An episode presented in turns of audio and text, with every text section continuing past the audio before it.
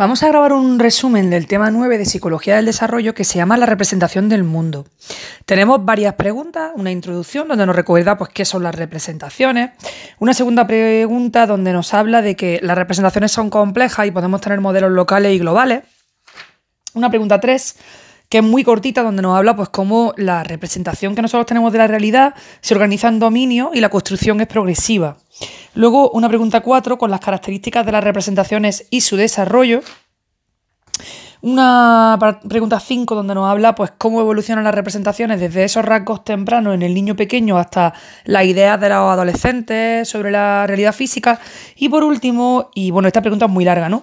Y por último, pues tendríamos el papel que desarrolla la educación en la construcción de las representaciones. Pues venga, vamos a empezar con la introducción y aquí nos recuerda algo que ya hemos visto en el tema 1, que es es la representación, porque claro, el concepto de representación tiene dos acepciones. Cuando nosotros hablamos de representación nos podemos referir a la capacidad de hacer representaciones o bien a la representación en sí misma, ¿no? Entonces, la capacidad de representación sería pues esa capacidad que tenemos de formar modelos sobre el mundo, sobre cómo funciona el mundo, y también eh, las representaciones, por otro lado, pues serían la compilación de nuestro conocimiento sobre el mundo. Ojo porque, lo hemos dicho muchas veces, las representaciones que nosotros tenemos del mundo, esa compilación de conocimiento, pues no solo abarca las relaciones aparentes, sino también eh, el funcionamiento. Pues yo que sé, estoy viendo una flecha y estoy viendo una diana, y yo, si ya tengo la representación de que la flecha la puedo lanzar hacia la diana, pues voy a ver esa relación que no es tan aparente, pero que yo sé que hay una relación de funcionamiento, porque las representaciones se van construyendo. Entonces yo he aprendido que eso es así. A lo mejor un niño de tres años no relaciona la diana con la flecha, ¿no? Bueno, eh, las representaciones son súper importantes porque nos van a permitir eh, entender la realidad y van a guiar nuestras acciones. Por ejemplo, veo la diana y digo, ah, pues voy a disparar con el arco y la flecha. Guían nuestras acciones. Y, y esta capacidad de representación pues, nos va a permitir elaborar modelos ajustados sobre cómo es y sobre cómo funciona el mundo. Bueno, la, propia capacidad de representación, lo acabamos un poco de apuntar, pues se va perfeccionando. Es decir, tú no naces con todas las representaciones eh, de todas las cosas que forman parte de la vida y tampoco con una capacidad de representación perfecta desde que naces, sino que esa capacidad se va perfeccionando. Y eso, esa evolución es la que nos va a permitir pues, ir más allá del conocimiento de la realidad que nos proporcionan los órganos de los sentidos. Claro, el poder pasar de lo superficial a lo profundo, a lo que subyace a esas relaciones funcionales, por ejemplo, entre objetos como el que acabamos de decir, ¿no? La capacidad de representación pues, es importantísima y por eso le dedicamos un tema entero, porque ha posibilitado que los seres humanos pues, seamos capaces de construir progresivamente modelos complejos y ajustados del mundo que nos rodea. Y esto nos va a permitir pues, tener la realidad en nuestra mente. Lo hemos dicho ya muchas veces que las representaciones nos permiten, por ejemplo, imaginármela en mi casa con muebles nuevos sin tener que colocarlos, porque puedo tener la realidad en mi mente y hacer, pues, eh, bueno, pues eso, imaginar, por ejemplo, ¿no? Estos modelos complejos que hemos dicho, pues van a incluir tanto la compilación de nuestro conocimiento como las características que atribuimos a los fenómenos, ¿no? Y también la manera en que explicamos su funcionamiento. Y estas representaciones, pues pueden ser súper complejas y muy precisas. Y eso nos va a permitir, pues, influir en el entorno, comprendiéndolo y transformándolo. Para actuar, ¿necesitamos representaciones o modelos? Sí, las necesitamos, por eso hemos dicho antes que guían la acción, porque eh, para actuar necesitamos representaciones o modelos que nos van a permitir comprender la situación en la que nos encontramos y desde esa representación de la situación, pues ya tomar decisiones sobre lo que vamos a hacer, ¿no? ¿Cómo pueden ser esas representaciones? Pues pueden ser sobre situaciones simples, sobre situaciones complejas y también pues sobre el funcionamiento de parcelas del mundo muy amplias. Sobre situaciones simples, pues por ejemplo, pues yo que sé, la representación de cómo se prepara el desayuno o cómo nos aseamos por las mañanas. Pues normalmente para preparar el desayuno, pues primero meto la rebanada de pan, primero corto la rebanada de pan, después la meto en la tostadora y después la unto de mantequilla. No la unto de mantequilla y después la meto en la tostadora. Oh my god, menudo desastre, que es que no arde la casa. Bueno, pues eh, serían representaciones sobre situaciones simples. Luego podemos tener representaciones sobre situaciones complejas, ¿no? Pues por ejemplo, oye, ¿cuál es el proceso mediante el cual se aprueba una ley en el Parlamento? Pues eso todo el mundo no lo sabe. Son unas representaciones de situaciones complejas. Y luego también, pues, representaciones sobre el funcionamiento de parcelas del mundo que pueden ser muy amplias, la física, las matemáticas, la economía y todo esto. Este conocimiento lo tenemos compilado de forma explícita, es decir, accedemos a él fácilmente, pues no. Este, este conocimiento está como almacenado de una manera que, mm, que, nosotros no lo estamos viendo todo el día, todas las representaciones que tenemos de todo, sino que esas representaciones parece que se generan de acuerdo con las necesidades del momento. Es decir, que en un momento determinado yo accedo a ese archivo, a esa información de esa compilación de la, del funcionamiento del mundo que tengo, ¿no? Entonces, partiendo de mis ideas de anteriores y de elementos de situaciones pasadas, pues yo ya genero esa representación en base a la necesidad del momento. Nosotros tenemos pues, determinados elementos que ya hemos ido construyendo y cada situación nueva pues, nos va a permitir seleccionar y combinar algunos de ellos, algunos de los que ya hemos vivido y que nos pueden parecer pues, pertinentes para conseguir los fines que perseguimos. Pero ojo, porque esto no lo hacemos de forma consciente, por eso hemos dicho que el conocimiento que tenemos de representaciones no está compilado de forma explícita, sino que está ahí, pues ahí dormido, un conocimiento que hemos ido acumulando y que, eh, según la necesidad del momento, pues lo llamamos, ¿no? Así que bueno, aunque los elementos estén ahí con anterioridad, nosotros vamos a realizar ese ensamblaje preciso de estos elementos, lo vamos a hacer en función de las necesidades que se producen en cada situación concreta. Y esto nos lo dice Delval en 2007.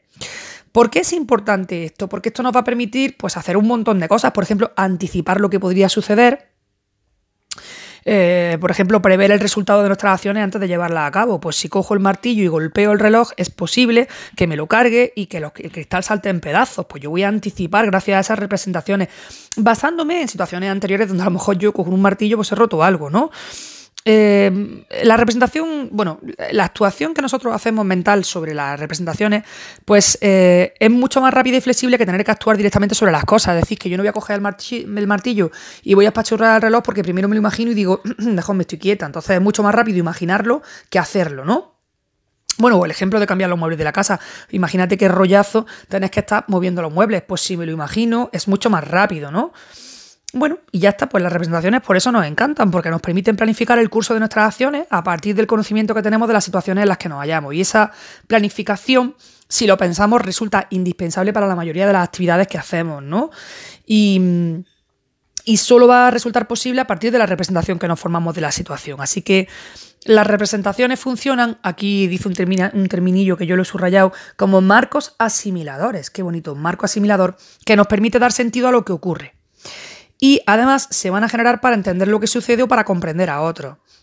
Un ejemplo, yo voy por la calle y me encuentro un gran revuelo de gente, entonces eh, eh, es normal que lo primero que yo intente es tratar de comprender qué es lo que está sucediendo.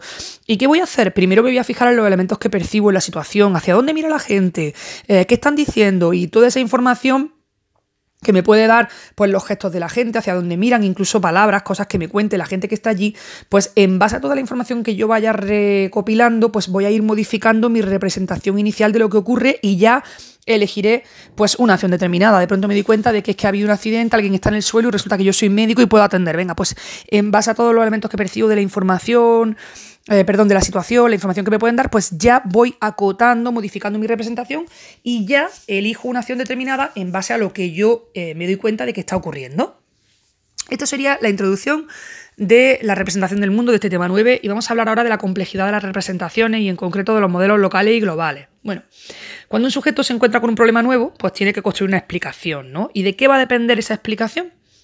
Pues por un lado de sus capacidades cognitivas, de cómo está preparado para entender, y por otro lado de su experiencia, claro, de, todo el conocimiento que te has acumulado en base a la experiencia, que, a, tu bagaje, ¿no?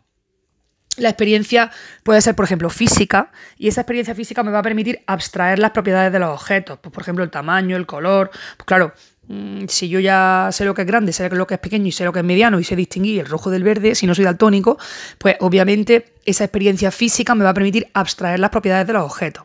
Luego también puedo tener experiencia lógico-matemática, que es la que me va a permitir pues, mm, realizar atribuciones del mundo a partir de los propios esquemas de acción, ¿no? Así que, eh, bueno, pues esta experiencia que estamos diciendo va a incluir la actividad del sujeto de otorgar significado. Y eso se va a producir pues eh, en interacción con el mundo. Eh. Y bueno, pues, pues eso, que cuando una persona tiene que estar en una situación nueva, con un problema nuevo, tiene que construir una explicación y va a depender de sus capacidades cognitivas y de su experiencia, ya sea física o lógico-matemática, pero de su experiencia anterior.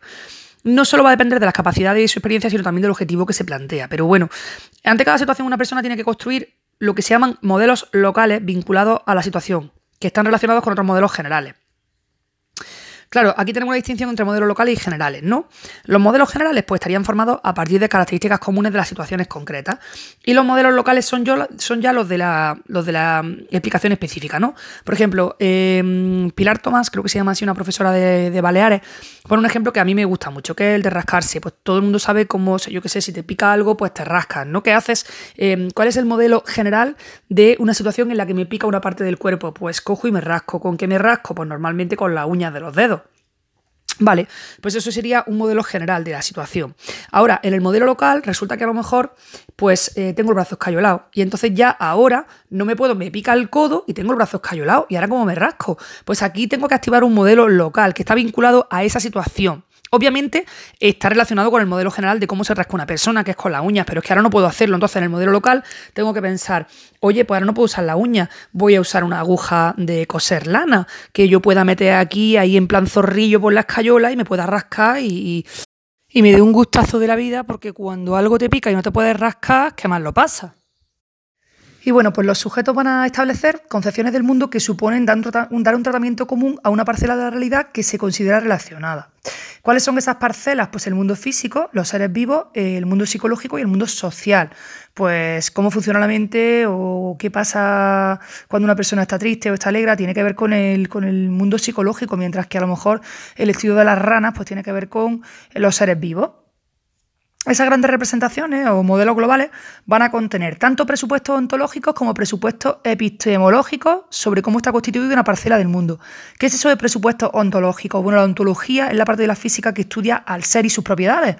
Entonces, mm, cuando decimos que una representación parte de presupuestos ontológicos, significa que una representación parte de las propiedades que el sujeto le atribuye a la realidad, es decir, de cómo el sujeto en su representación está atribuyendo una serie de características a lo que está viendo, a la realidad, ¿no? Pues eso serían los presupuestos ontológicos. Y luego también eh, las grandes representaciones pues parten de supuestos epistemológicos que tienen que ver con las premisas de cómo se produce el conocimiento de la realidad, porque la epistemología pues estudia, digamos, cómo el ser humano accede al conocimiento, las formas de aprender.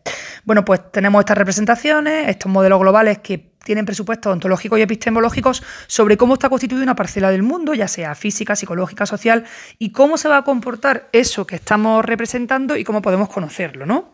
Bueno, esos presupuestos ontológicos pues, van a constituir las formas de ver el mundo y están muy arraigadas y por lo tanto pues están, eh, bueno, son muy son muy resistentes al cambio. Es decir, pues como dice el refrán, las primeras miguillas son las más difíciles de digerir. De la manera en que tú has aprendido a ver el mundo, eh, la manera en que tú has, desarrollado patrones sobre cómo funcionan las cosas, cómo son los seres y los sujetos, pues eh, esos patrones se arraigan dentro de ti, es difícil cambiarlos, ¿no? Por lo tanto, pues los sujetos van a elaborar modelos de la realidad sobre la que están actuando en ese momento y van a recoger en el momento en que lo necesitan algunas propiedades y también resistencias de esta. Aquí hablaríamos entonces de modelos locales, porque ya sí que de ese conocimiento general de la situación en la que normalmente genéricamente me rasco, pues ahora me voy a esa situación particular donde recojo algunas propiedades y también en este modelo local hay una resistencia, que es que no me puedo, no me puedo rascar con las uñas, pues tengo que usar una aguja, tengo que usar un palo. Bueno, pues resistencia de esta, de esta realidad eh, concreta que sería el modelo local. Ojo, porque que tú tengas un modelo local no significa que no elabores eh, lo que vas a hacer, cómo vas a actuar sobre esa realidad desde un modelo global, es decir, sino que los modelos locales y los globales pues eh, se elaboran interactuando unos con otros, porque claro, cuando yo me rasco también incluyo presuposiciones acerca de cuáles son las propiedades básicas que comparte eh, un tipo de realidad, que es que me, me pica y necesito rascarme, ¿no? Bueno, pues esta interacción entre los modelos eh, locales y globales va a dar lugar a la constitución de dominios. ¿Qué son los dominios? Bueno, tenemos ahora la pregunta 3 que habla de los dominios de la realidad. ¿Qué son los dominios? Pues serían categorías del mundo campos de conocimiento, parcelas, que van a agrupar fenómenos que comparten propiedades y cuyo funcionamiento pues, se puede explicar por los mismos principios. Pues claro, evidentemente, si decimos el dominio de los seres vivos, pues el funcionamiento de los seres vivos lo voy a explicar distinto del funcionamiento de las piedras, ¿no? que no está dentro de los seres vivos. Pues yo em, tendría una serie de, tendría una parcela de conocimiento que incluiría eh, eh, ejemplares que comparten propiedades y cuyo funcionamiento se puede explicar por los mismos principios. Pues eso sería un dominio. Ya hemos apuntado hace un segundo cuáles son las categorías de las grandes categorías de la realidad, que sería el mundo de los objetos físicos, el de los seres vivos, el de los fenómenos psicológicos y el de los fenómenos sociales. ¿Y cómo se haría eh, el establecimiento de cuáles son los dominios de la realidad. Es decir, como el sujeto dice, pues estoy ante un dominio psicológico, un dominio social. Pues eso va a ser producto de la acción del sujeto sobre el mundo y también de su capacidad para otorgar significado a los fenómenos separados, ¿no? Es decir, que las personas formamos tipos de realidades o parcelas del mundo y en función de eh, y ya en función del modelo local voy a elaborar pues, una resolución de un problema determinado. Por ejemplo, otro ejemplo que pone esta profesora de Baleares, pues si tengo un amigo que está triste, que está hecho polvo, pues ¿qué hago? Pues le recomiendo que vaya al psicólogo, ¿no? Si tengo una planta que está seca, que está mustia, ¿qué hago? ¿La llevo al psicólogo? No, hombre, la riego, ¿no? Y a mi amigo no lo riego, lo llevo al psicólogo. ¿Por qué? Porque yo estoy viendo que hay parcelas del mundo distintas, una es la de los seres vivos, otra es la de los fenómenos psicológicos, otra, y a cada una tengo que, en ese modelo local, aplicarle una resolución al problema determinado, ¿no? Así que los sujetos pues, disponen de modelos generales acerca de cómo es el mundo y dividen la realidad en diferentes dominios, que lo acabamos de decir, y ante cada situación en la que se encuentran pues, van a elaborar un modelo de situación que consideran adecuado para alcanzar sus fines. Pues para arreglar la planta, pues no la llevo al psicólogo, le echo abono, le echo su agüica, la riego para que se ponga contenta, pero no es el mismo contento que el de mi amigo que va al psicólogo y entonces empieza a plantearse que su vida merece la pena y se anima. Bueno, eh, ¿De qué depende la forma que adopta el modelo de representación? Pues va a depender de aspectos más contextuales, ¿no? Y también, no solo de contexto, sino también de los fines que se plantean en el momento, de cuáles son los objetivos, ¿no? Y estos fines, pues son posibles a la vez a partir de modelos que se han ido estableciendo a lo largo de la vida, de forma que al final vamos a tener una relación dialéctica e indisociable entre Ojo, los modelos que construimos y los fines que perseguimos. Así que modelos y fines, ahí together forever. Bien, ya hemos visto la, pregunta 2 de, los modelos locales y globales. vamos a pasar a la pregunta 3, de los dominios de la realidad y su construcción progresiva. Es muy cortita. Aquí lo que nos dice es que a lo largo del desarrollo los sujetos vamos estableciendo las propiedades de los objetos y de los acontecimientos ¿no? con los que interaccionamos. Y así, eh, en función de esta interacción, vamos descubriendo en los objetos propiedades semejantes o diferentes. Es decir, que vamos diciendo, pues esto se parece a aquello, entonces lo voy a meter en la misma bolsa, lo voy a meter en, la misma en el mismo grupo, lo voy a meter en la misma categoría. Entonces, a partir de estas interacciones donde vemos propiedades semejantes y diferentes, vamos organizando en grupos, categorizando la realidad en distintos tipos según sus propiedades, ¿no? Y, y establecemos cuáles son fundamentales para establecer esta categorización, ¿no? Los dominios, ¿qué pasa? ¿Que desde que nacemos tenemos los dominios establecidos? Pues qué va, hombre. Los dominios son resultado de un proceso de construcción y no están prefijados desde un inicio, sino que es tu interacción con el mundo eh, el que va haciéndote percibir semejanzas y diferencias que van a llevarte a establecer categorías y dominios. Así que nosotros no podemos considerar de ninguna manera que los dominios existan de forma previa a la experiencia, sino que se tienen que construir con ella. Hay que ver, como decimos todo el rato, construir, construir, constructivismo, y es que estamos con nuestro amigo Piaget ahí, que lo tenemos tatuado en el corazón, ahí en nuestra patatilla, ¿no? Piaget, ¿no? Con su constructivismo. Bueno, cuando hablamos de experiencia, hemos dicho que no pueden existir dominios previos a la experiencia, sino que se van construyendo. Bueno, cuando hablamos de experiencia, ¿a qué nos referimos? Pues nos referimos a dos tipos de interacción con los objetos de conocimiento. Podemos tener una experiencia de carácter físico, que ya lo hemos dicho antes, y otra experiencia de carácter lógico-matemático. La de carácter físico me permite extraer las propiedades de los objetos, la forma, el color, todo esto, el tamaño. Y la de carácter lógico-matemático me va a permitir asignar propiedades y establecer relaciones, ¿no? Teniendo en cuenta diferencias y también establecer relaciones, pues a partir de la coordinación de las propias acciones. Pero bueno, de cualquier manera, experiencia de carácter físico y experiencia de carácter lógico-matemático. Y ambas se combinan para que nosotros eh, como individuos vayamos descubriendo las características específicas de los elementos que forman el mundo, ¿no? Pues nada, que al, tener experiencias diferentes sobre los aspectos de cada dominio, vamos a ir descubriendo esas características específicas de cada uno de estos dominios, se van a ir relacionando con una, con una determinada forma de funcionamiento que es diferente del funcionamiento de otras parcelas de la realidad y esto es lo que nos va a permitir pues, establecer dominios distintos, no parcelas de la realidad que son diferentes. Y de esa forma pues, se van construyendo estos dominios de forma progresiva a lo largo del desarrollo evolutivo. Vámonos con la pregunta 4, que nos habla de las características de las representaciones y de su desarrollo. Bueno, en esta pregunta lo que nos dice es que mm, si nosotros nos preguntamos, ¿qué es lo que caracteriza una representación que se ajuste a una parcela de la realidad? ¿Cuáles son las características? Bueno, lo que, lo que va a caracterizarla a esta representación, pues sería el, atribuirle una serie de propiedades y también establecer o, ofrecer explicaciones sobre el funcionamiento que se adecue a lo que podemos observar en el comportamiento de esa realidad. O sea, que yo estoy viendo algo, le atribuyo propiedades, además ofrezco una explicación sobre cómo funciona y eso me permite pues tener una representación ajustada. Un ejemplo, si me estoy refiriendo a una realidad física, pues voy a atribuir a ese tipo de realidad propiedades que permiten explicar el comportamiento observable. Por ejemplo, eh, yo qué sé, si tiro la pelota, si dejo caer la pelota, pues se cae al suelo, no se queda en el aire. ¿Por qué? Pues por la gravedad, porque hay una realidad física. Entonces, hay una propiedad que se puede atribuir, que es que el objeto, si lo dejo sin sustentación, se cae. Pues todo esto sería eh, lo que me permite hacer una representación ajustada de esa parcela de la realidad, ¿no? El proceso de construcción de representaciones, pues ya lo hemos dicho mil veces, tiene lugar a lo largo del desarrollo y, va a dar lugar a la parcelación de la realidad en diferentes dominios que tienen propiedades ontológicas y epistemológicas específicas, la BIN que es repetido. Y esas propiedades específicas pues caracterizan los dominios. ¿Las representaciones son estáticas? Pues ¿cómo van a ser estáticas? Si tú las vas construyendo a lo largo de tu vida, una representación no puede ser estática, no puede permanecer inalterada, sino que se va a ir perfeccionando continuamente y se va a reelaborar a lo largo de nuestro desarrollo. De hecho, hombre, lo vemos sobre todo en los primeros años de vida, que el niño se va dando cuenta de cosas que antes creía que eran de una manera y resulta que se da cuenta que son de otra y va teniendo un pensamiento más complejo, porque esas representaciones no son estáticas. Cada uno de nosotros Además, va a reconstruir el conocimiento en su mente para poder darle sentido. Y eso es lo que hace que las representaciones no podamos considerar las meras copias de la realidad.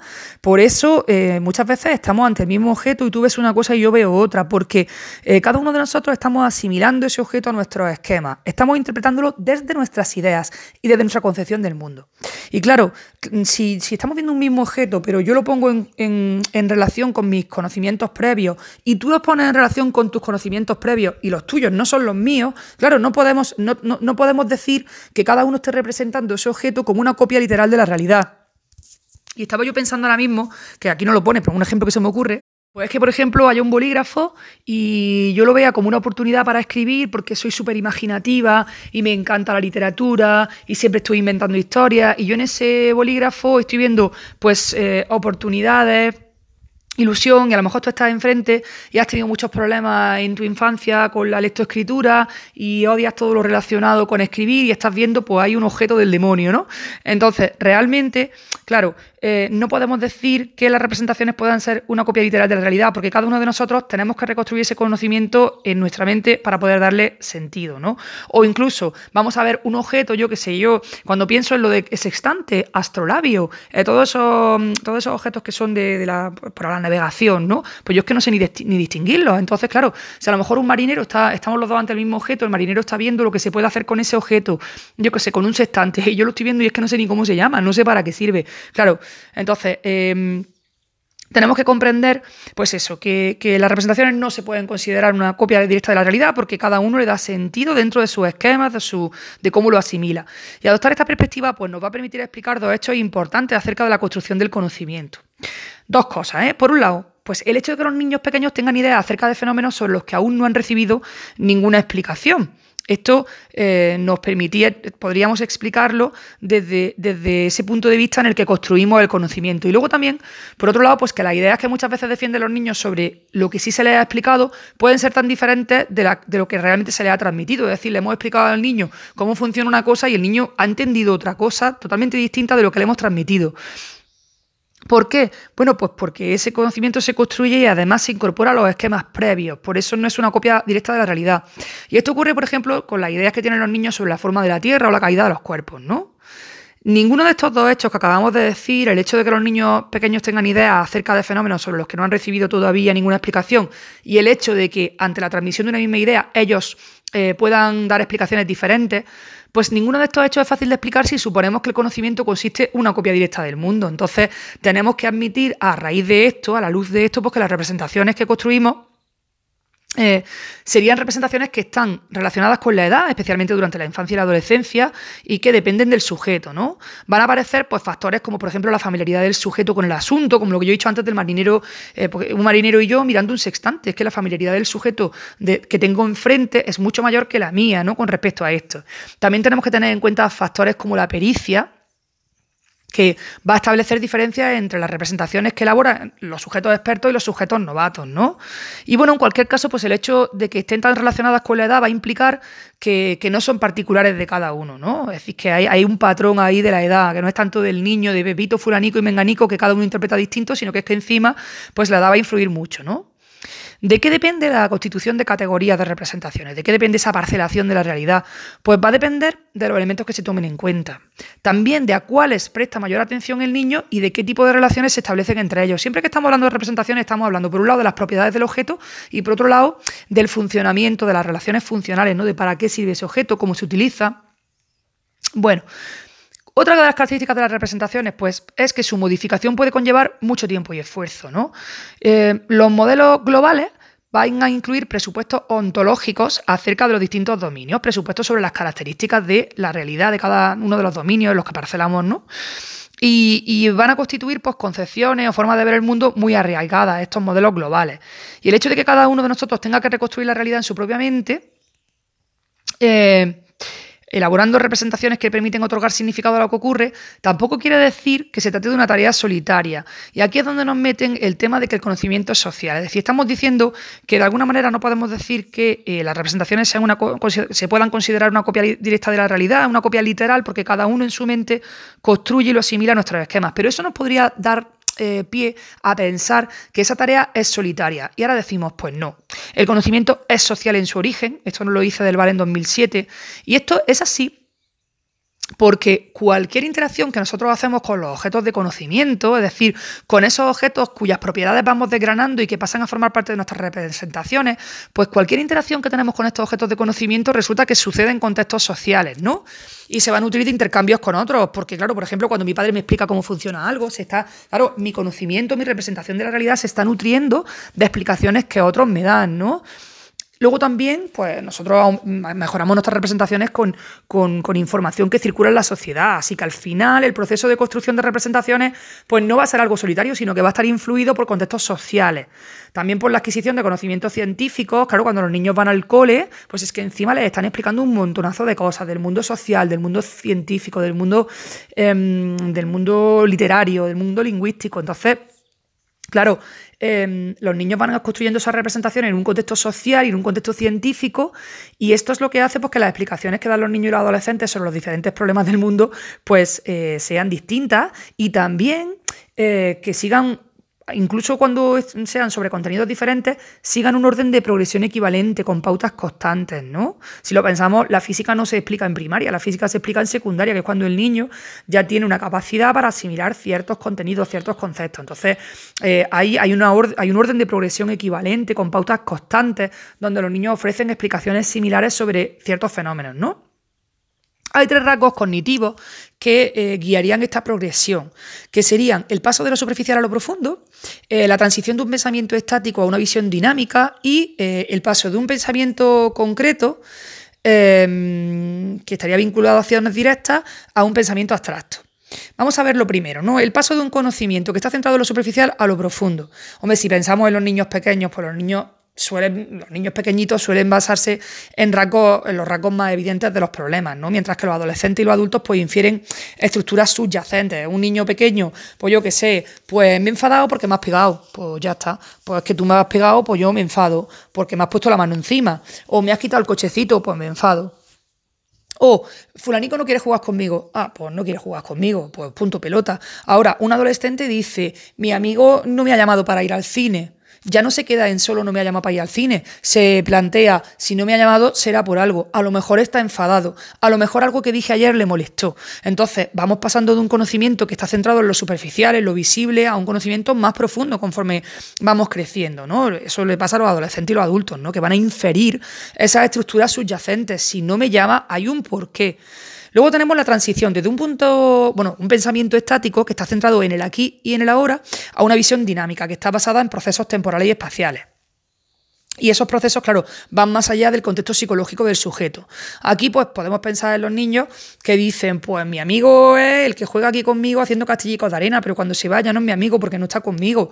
Mientras que yo soy mayor, mi amigo se ha ido un año a estudiar a Irlanda y mi amigo sigue siendo mi amigo, porque yo voy más allá de ese pensamiento estático centrado en el aquí y en el ahora, a una visión dinámica que trasciende lo temporal y lo espacial. No pasa nada que no estés aquí, sigues siendo mi amigo, ¿no?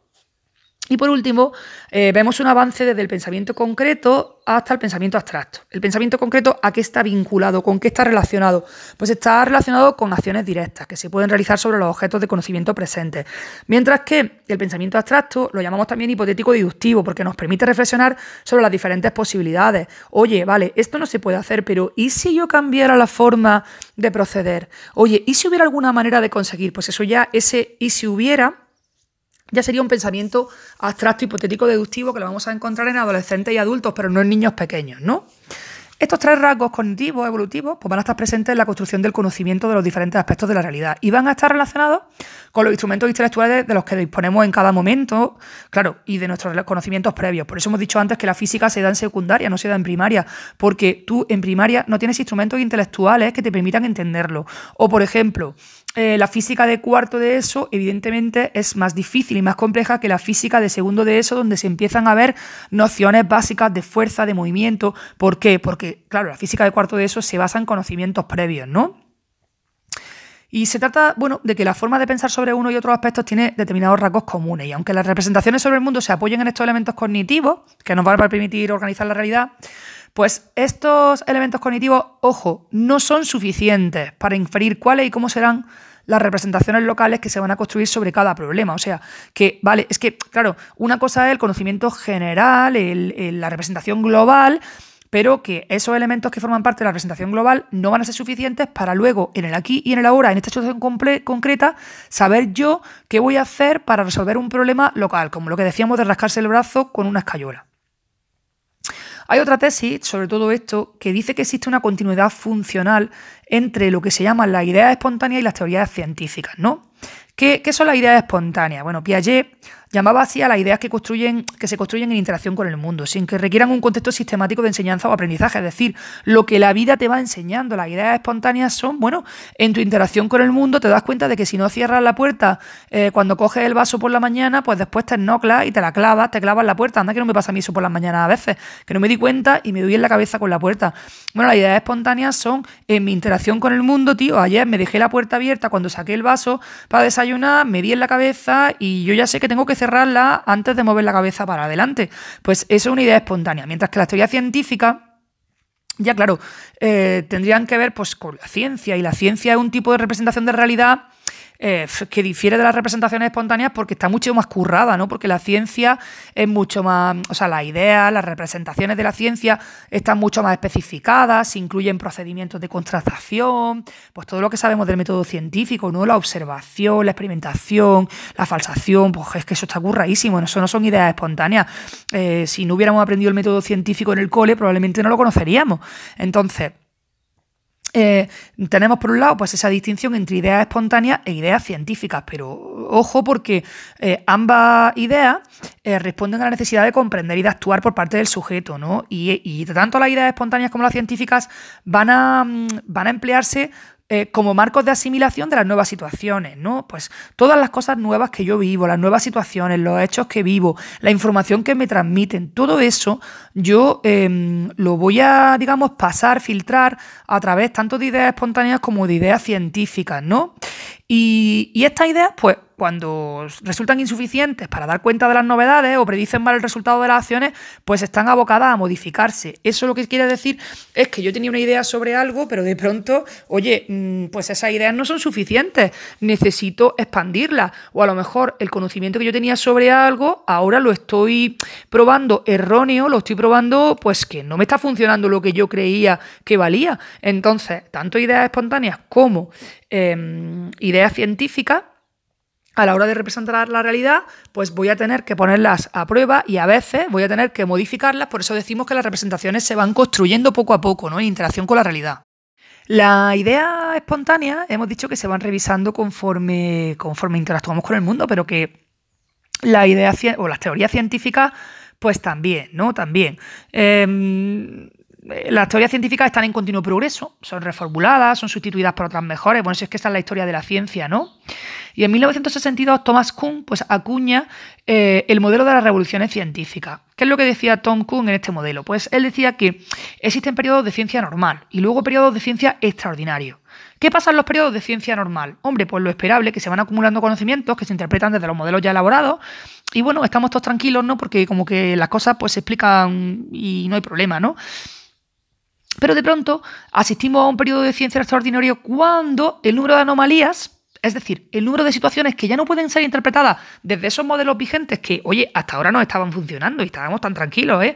Pues cuando el número de anomalías, de, situaciones que ya no se pueden explicar en función de esos modelos que teníamos, cuando ese número eh, se hace, imposible seguir definiendo el modelo, pues se va a generar una ruptura, se va a, se va a generar lo que se llama una revolución científica, que va a dar lugar pues, a un nuevo modelo explicativo que va a conllevar un, con el cambio de paradigma. ¿no? Me encanta esta palabra paradigma, que en griego significa mapa. Eh, los paradigmas son los patrones desde los que actuamos, cómo vemos la realidad. ¿no? Y de pronto en ese momento de ciencia extraordinario, donde se produce una revolución, ya no nos sirve lo que eh, eh, digamos, el enfoque que teníamos y tenemos que cambiarlo. Tenemos que elaborar un nuevo modelo explicativo que conlleva un cambio de paradigma. Y en todo caso, pues tanto las teorías científicas como las representaciones espontáneas que hemos dicho, pues van a responder a las necesidades de explicar y actuar por parte del ser humano. Así que, bueno, pues esa idea de que los conocimientos están organizados bajo la forma de esos modelos que elaboran los sujetos sobre el mundo, y que no responden únicamente al placer de conocer, sino que tienen una utilidad funcional, pues van a ser producto de la evolución y van a desempeñar un papel en la supervivencia de los individuos. Vamos, que es que si no hubiéramos ido modificando los modelos desde los que comprendemos el mundo, pues a lo mejor nos habríamos extinguido. Pero nosotros elaboramos estos modelos que responden, por un lado, a, a nuestro placer por conocer, que lo tenemos, al ser humano le gusta aprender, pero además tiene una utilidad funcional que tiene que ver con la evolución y la supervivencia. Ya lo hemos dicho muchas veces que las representaciones son explicaciones que van a guiar la acción de los seres humanos. ¿Qué hacemos con las representaciones? Con estos conocimientos que adquirimos, pues interpretamos los fenómenos. Anda, el cielo está negro, eh, corre muchísimo viento, va a haber tormenta, pues voy a aparcar la bicicleta y me voy a meter en un refugio. Me permite interpretar los fenómenos, guiar la acción, que es aparcar la bicicleta, ponerme a recuerdo. Y van a ir desde eh, interpretaciones muy simples hasta más complejas que constituyen la ciencia. Nos habla aquí de Piaget, bueno, y otros autores que han intentado pues señalar las características formales generales que tiene el conocimiento. Y para hacerlo, pues Piaget recurre a una noción muy importante en este tema que es la noción de estructura. ¿Qué significa estructura para Piaget? Bueno, tiene el sentido de estructura lógica, es decir, la estructura que se puede representar formalmente. ¿Qué sería la estructura? Pues sería la forma de organizar los conocimientos, ¿no? Lo que pasa es que esta posición de Piaget que define la estructura, pues se enfrenta con dificultades, porque los sujetos muchas veces no son capaces de aplicar pues, a contenidos diferentes em, una estructura que se puede comprobar que está presente, es decir, que a veces a los sujetos les cuesta ver que em, situaciones con contenidos diferentes, digamos que comparten una estructura que, que, se puede ver que está presente. Y eso se ve, la dificultad que tienen los sujetos, porque si se hace una modificación relevante del problema desde el punto de vista de la estructura, pues un simple cambio de objetos sobre los que hay que actuar, por ejemplo, pues va a conducir a que los sujetos no sean capaces de resolver el problema. Aquí la verdad es que salen pocos ejemplos. Yo en este tema echo de menos los ejemplos. Pero a mí se me está ocurriendo, y a lo mejor no sirve como ejemplo, pero muchas veces a lo mejor a mi hija le pone un problema de matemática y mm, el mismo problema con otros datos, pero realmente tiene la misma estructura, no sabe resolverlo. Y dices, pero vamos a ver, si solo te he cambiado las lechugas por los tomates y solo te he cambiado que en vez de 10 kilos hay 100, y sin embargo no sabe resolverlo. A lo mejor no sabe ver la estructura común que digamos que, permitiría organizar los conocimientos y no está siendo capaz de aplicar a contenidos diferentes una estructura que se puede comprobar que está presente. Este ejemplo es mío, no es del libro y a lo mejor no está bien.